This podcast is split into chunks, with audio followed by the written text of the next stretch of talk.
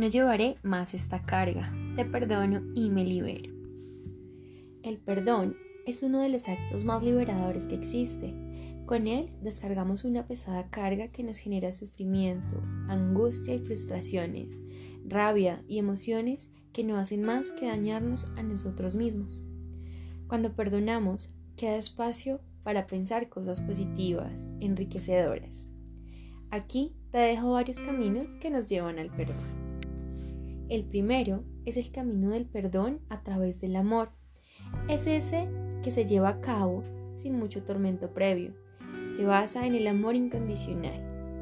Ese es el perdón que se otorga antes de necesitarse. Es el que da una madre a un hijo, por ejemplo. El segundo camino del perdón es a través de la empatía, el cual consiste en perdonar utilizando el recurso de ponerse en la situación del otro. ¿Cómo hubiésemos actuado nosotros en una situación similar? Si hay una diferencia sustancial al realizar el intercambio de roles en relación a cómo hubiésemos actuado nosotros, pues lo mejor será tomar otro camino para llegar a perdonar.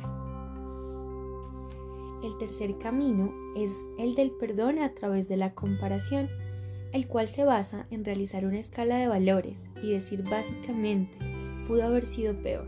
Por ejemplo, me hirió y se fue, pero pudo haber sido peor. Buscamos peores escenarios que el vivido y logramos aligerar la ponderación que le hemos dado a la ofensa, llegando finalmente a perdonar.